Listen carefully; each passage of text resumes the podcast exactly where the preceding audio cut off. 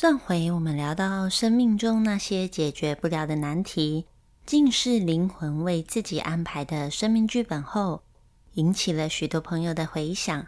那 Naomi 呢，也花了一些时间聆听许多听众朋友的生命故事哦。那在此要谢谢这些听众朋友们愿意与 Naomi 分享你们的故事哦。那另外呢，在听完上集的内容后，有许多的人一定也会想说：“诶，这样子的内容，不就是与我们宗教所说的那一种业力轮回不一致了吗？”别急，这集阿米就是想要与大家讨论，能不能够用一个新的观点。来重新的了解听了让人家觉得很无奈的业力这件事情。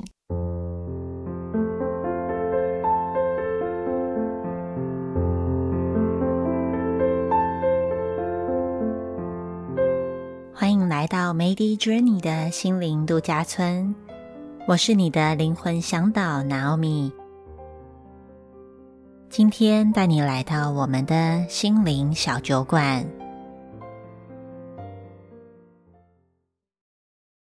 就其实全世界哦，多多少少都会有宗教信仰充斥在我们的生活周遭哦。像欧洲啊，都会有基督教的信仰嘛。那美国摩门教啊，那我们台湾呢，因为宗教信仰非常多元嘛，所以除了嗯佛道教、呃佛教、道教之外，基督教还有各式各样你想不到的教都有。但是今天我们不是要来讨论哪一个教讲的是真的，或是哪一个宗教比较好？其实不是的，而是大部分的宗教都存在着天堂跟地狱这样子的概念。那其实这就是都是用因果论，就像是善有善报、恶有恶报这样子的劝人向善的方式，让我们不要累积不好的业力。使我们在来生能够有一个更好的去处嘛？但是这样子这样子的想法，就会让有些人觉得非常的不服气啊，会觉得凭什么我就是要一直被一直是被欺负的那一个？因为可能一路遭到打压嘛。那我也没有做什么对不起对方的事情啊，但是对方就一直来惹我，我该怎么办？我真的是气不过，也很难让自己平复下来。那难道我就要像宿命论一样，觉得我就是前世欠他的，所以我就这一世当做是还债吗？那其实这样也挺痛苦的，对不对？就像你看我们现在的医疗这么进步，平均大家年龄都能够活到八十八九十岁。如果现在三十几岁或者二三十岁，那那还有将近快要六十年的时间，都要这样一路的忍让，诶未免也太辛苦了，对不对？是啊，如果只是以单一本事的观点，那可能就会陷入在一个不是你死就是我活的情况当中，就好像真的是一个无解的议题，对不对？但是期待来生，好像似乎又太遥远了一点。那不仅就会让人在想说，有没有一种方式是让我能够在这一生。还活着的时候就能够得到快乐呢，而不是只是陷在一个宿命论的消极状态里面。当然，要解决这个不断循环纠缠的情况，最重要的就是要了解这个混乱造成的原因嘛。这个源头到底在哪里，是很重要的啊。那第一个，我们首先要破除的就是对业力的迷思嘛。我们要知道。业力到底是怎么一回事？要去发现这个我们平常在生活当中这个看不见的部分。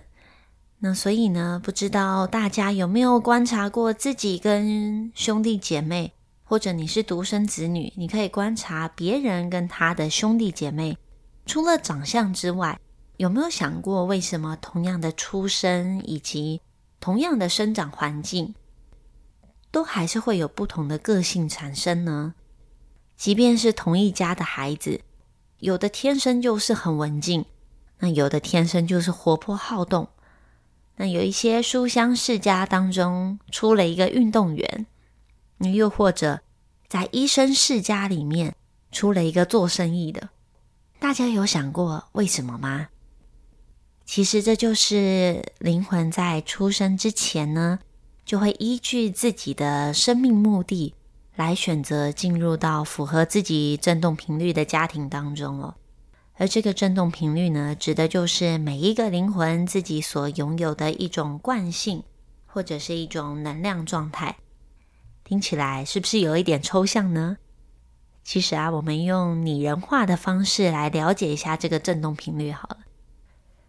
假设呢，一个灵魂它在这一世的生命目的就是要来学习，突破外在的制约，那勇敢的走出一条属于自己的路。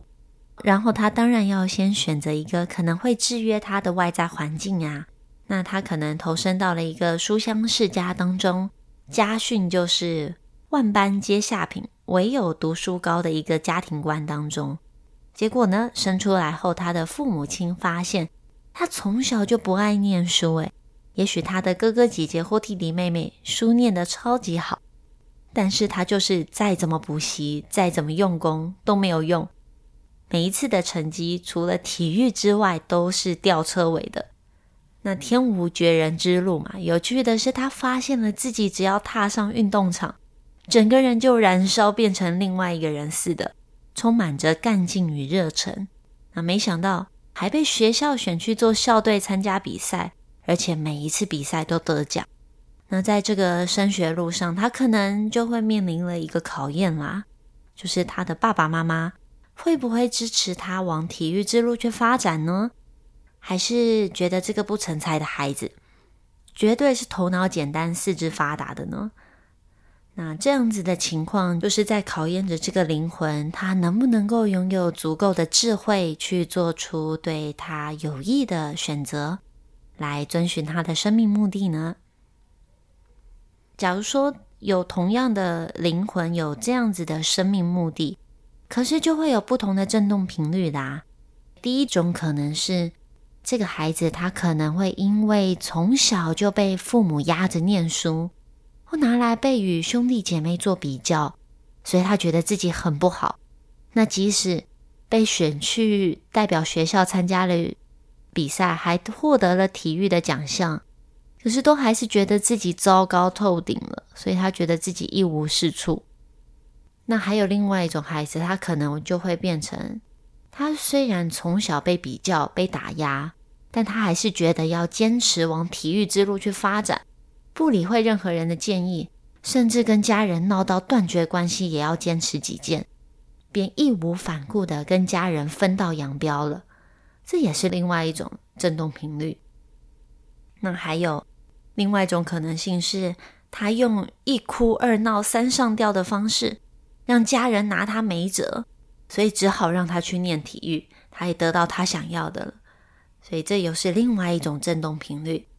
那还有另外一种情况，就是诶，他可能不断的努力，花了很多的时间与家人沟通，让家人理解他在体育上面有多么的快乐，充满着多少的热忱。最后家人被他感动，同意支持他去完成他的梦想。那所以。同样发生这种情况，有四种灵魂，可能就会有四种不同的面对方式，不同的方式，不同的振动频率，就是我们所说的业，梵文叫做 karma。这个业呢，它并不是一种罪恶赏罚的积分制哦，而是我们的灵魂在累世累劫下来所存在着一种惯性的模式。那生命的结果呢？当然也会随着灵魂在他当下的选择而产生了不同的变化喽。这也就说明了为什么有一些人的生命他会一直陷在一个无解的回圈当中，要么不是别人伤害我，就是我伤害别人。那其实就是因为双方都拥有相同的惯性，所以才会互相吸引嘛。那互相吸引来了之后，就要一直不断的上演同样的戏码，就就像刚才我们的举例一样，这个书香世家的爸爸妈妈跟想要往体育之路发展的孩子，他们其实内在都拥有着相同的惯性，就会互相被吸引来上演这样子的戏码哦。那直到有一天呢，双方真的觉得够了。想要改变了，这样子的戏码才会有落幕的可能性哦。不过，你听 Naomi 在这里讲的很容易，对不对？要真正的能够去改变那个惯性，其实相当的不容易。因为业的运作呢，它其实带有着某一种程度的强迫性。这个强迫性随着每一个人的惯性强弱程度不一样哦，所以即使你会想要停下来，但是周边的环境还是会一直重复以往旧的模式。就好比你在开车的时候，看到前方有状况，想要紧急刹车。但是车子还是会继续往前滑一段距离，才会慢慢停下来嘛。所以这就是为什么很多的人在走上心灵探索的道路上之后，诶，他初步的醒觉到，诶，原来自己其实是有一些方向可以改变的。他想要去改变，他想要去成长，但是却抵挡不过周围环境的这一种阻力，久而久之又。又被拉回去到以往的生命模式当中哦。可是更不舒服的部分在于，他已经觉察到这一个不对劲，可是还是抵挡不住洪流的那一种无力感，就使自己处在一个前进也不是、后退也不是的挣扎当中哦。那所以这样的情况也更辛苦了，更不舒服了。但是这个挣扎呢，其实都是在成长的过程当中一种必要的养分啊。不是说这样子很好，但也不是说这样子不好，它就是一个过程。那在面对挣扎时啊，我们的态度就非常的重要咯。有一些人的态度，他是非常宿命论的啊，觉得啊。好像再怎么努力都没有用啦，成功跟好运都是属于别人，不是属于我的，一切都命定好的，或者是觉得又会回到就是啊，我这辈子可能就就差不多这样子了，反正也不能怎么样了，这样子的状态其实非常的可惜哦，就好像你在游戏当中投降了，但是游戏比赛还正在进行当中。你必须要等到旁边的游戏、旁边的人他进行的比赛跟游戏结束了之后，你才能够结束。但是，也许这可能是用挣扎个几个月，又或者是一到三年，更辛苦一点点，三到五年的时间，去换往后二十年、三十年，甚至是六十年无限的精彩可能性。这样子，比起现在投降。然后就要重复二十年、三十年，或者是六十年，日复一日过着同样的日子的生命，到最后一刻才发现，哇，原来自己从来都没有好好的活过，都是在一旁看别人玩，在一旁看别人做什么，在一旁看别人精彩，在一旁看别人毁灭，自己就处在一个不上不下的状态，不好也不坏。好像有一点点感觉，但其实又没什么感觉。这样的生命虽然是安全，但是不是有点可惜吗？那另外还有一种就是，哎，我发现自己的惯性之后，因为不想要这样子的结果，而一昧的做与原本的惯性相反的行动，结果还是发现怎么还是创造出了同样的结果，而感到无比的挫败。那这样子的朋友呢，也许会想说：“我都已经这么努力了，怎么却还是回到相同的原点呢？”就好比，就好比像是对金钱存在议题的朋友，他原本一开始就是哎，对钱非常的拘谨，花钱都斤斤计较、小心翼翼。后来压抑到了极致之后，发现嗯，人生不过就这一招，我。想花什么就花什么，我想买什么就买什么，去到另外一个极端就是瞎买、乱买、疯狂的买，这样的情况，诶，结果发现诶，都还是没有钱。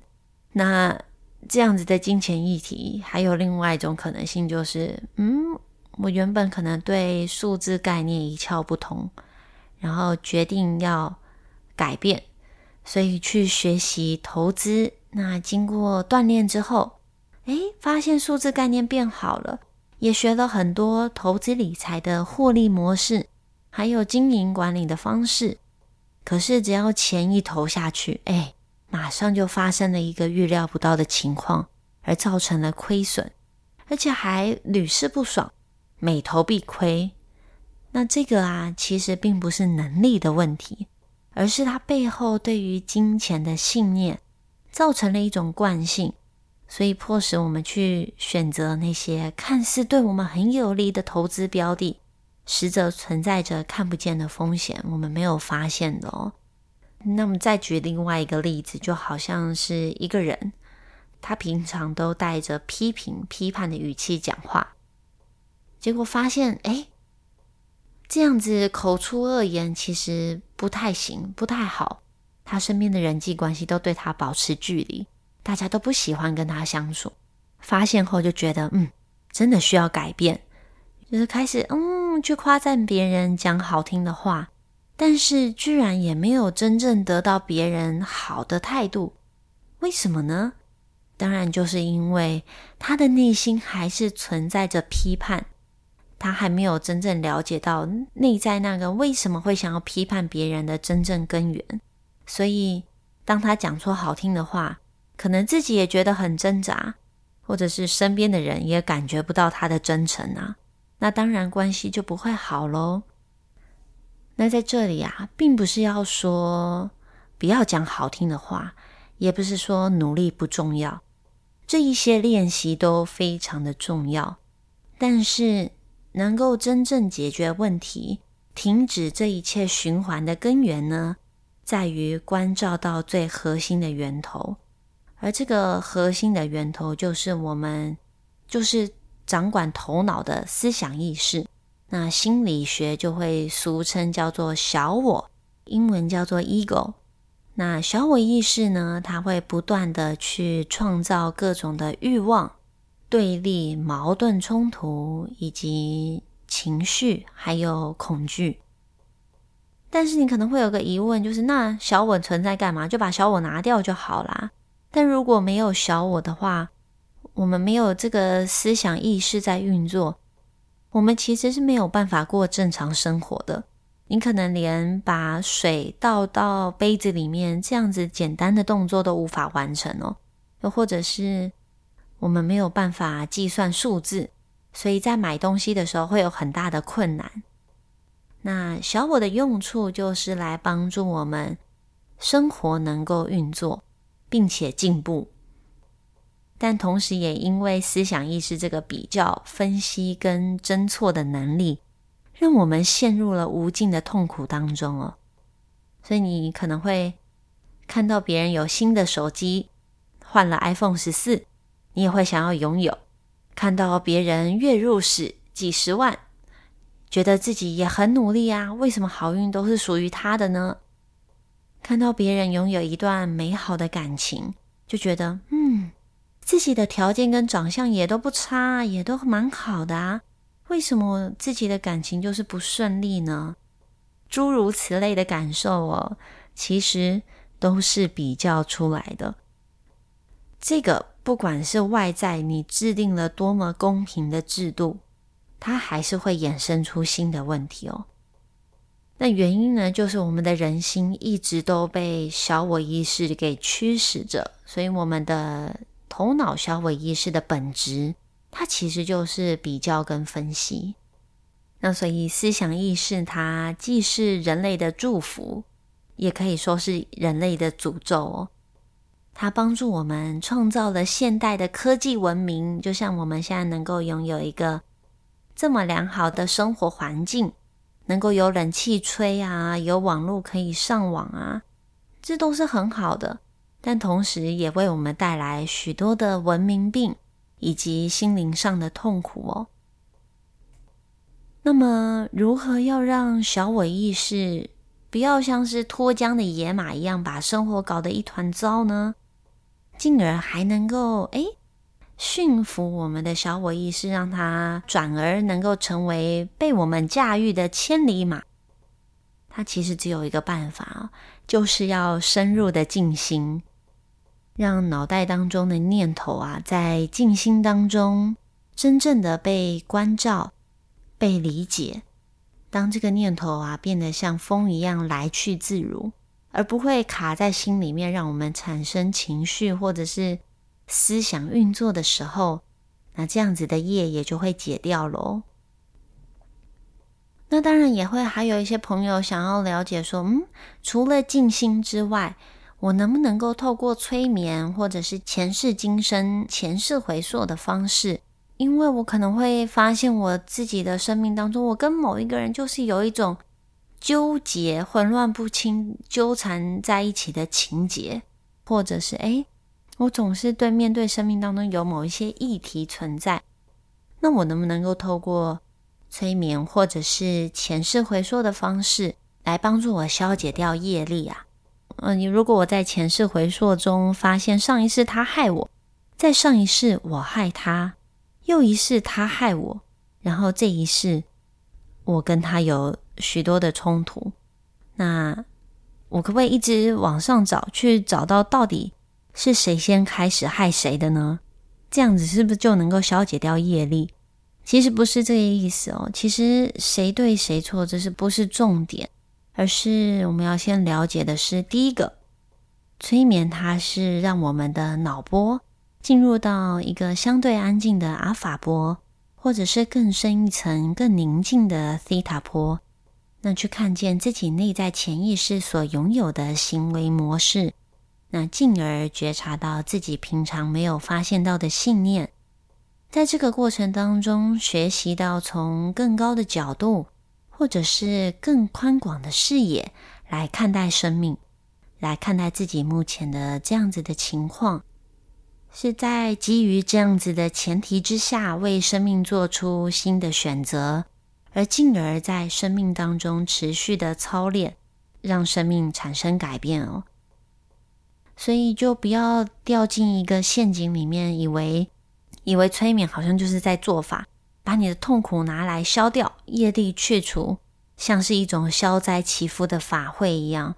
然后做完催眠，你就会感觉到自己变成你想要的样子，整个人焕然一新。然后你可以得到你想要的结果。原本赚不到一百万，现在赚得到一百万；原本没有白马王子，现在有白马王子。其实不是这样子的哦。嗯，这样子听起来，催眠好像又不是一个捷径哦。那到底催眠对我们有什么样的帮助呢？其实很多人哦，包括南米自己，也是因为前世回溯的催眠而得到了改变。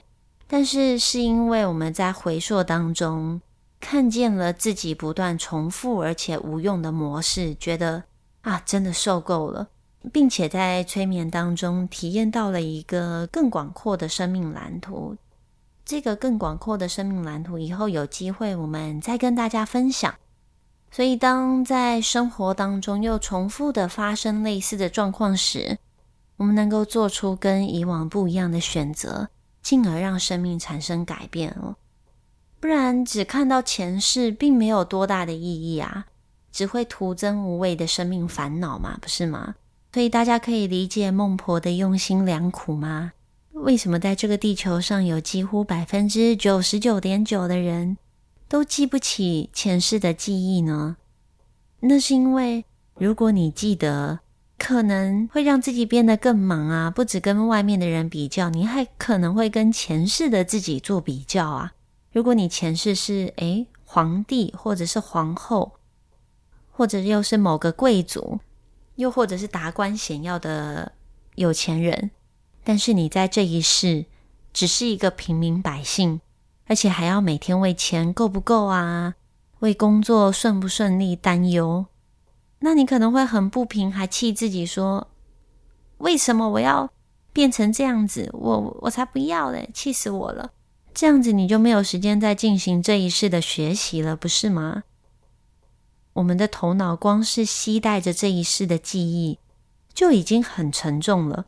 那如果累世累劫的记忆你都记得，但是又没有足够的智慧来处理与面对，那不是相对来说更痛苦吗？就好像是一台手机，它背后有太多的运作模式，没有定期的清除或整理，就会跑得很慢。它是一样的原理啊。那所以在这里。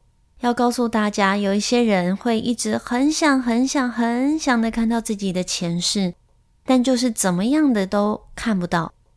那其实某一个部分是潜意识的保护机制跟祝福啊，因为是在告诉自己，当前目前的生命还有许多东西需要更深入的处理与了解。那也许就是你自己本世的童年呢，又或者是你还需要再让自己的思绪再更安静一点，需要再做更多的静心，放下更多不必要的妄念跟想法，还有回忆才行啊。所以，在这个 podcast 当中呢，有一系列的静心冥想引导，它可以提供大家来做自我催眠的练习。那这些引导都是非常简单，能够帮助大家进入静心的一个敲门砖哦。那里面也有针对潜意识的正向指引哦。所以大家不妨给自己三个月的时间，每天随着自己的心想听什么就听什么。如果真的很忙碌，就当晚上睡觉的床边故事也是可以的，让自己的潜意识慢慢的唤醒啊。南明自己当初也是有一段非常低潮的时间哦，那个时候我就是听我的老师他录制的冥想引导，而且当时啊，我是每天要工作十四个小时，几乎是累到无法坐着好好静心的。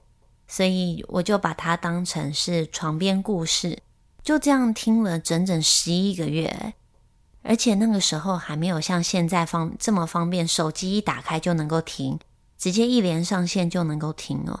那时候我是需要把所有的音档存在一个记忆卡里面，然后再插到音乐播放器的像小音箱啊这样子来播放。现在拜科技所赐，让我们取得资源都变得非常便利哦。这其实也算是一种很好的共业哦。所以当然，今天讲到业力的部分呢，就只能算是窥探业的一个小小小小的角落。以后有机会会再与大家分享更多。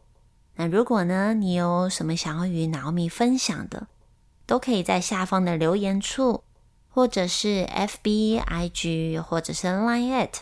当中跟脑米说，那我们今天的分享就分享到这里，我们下一回再见喽，拜拜。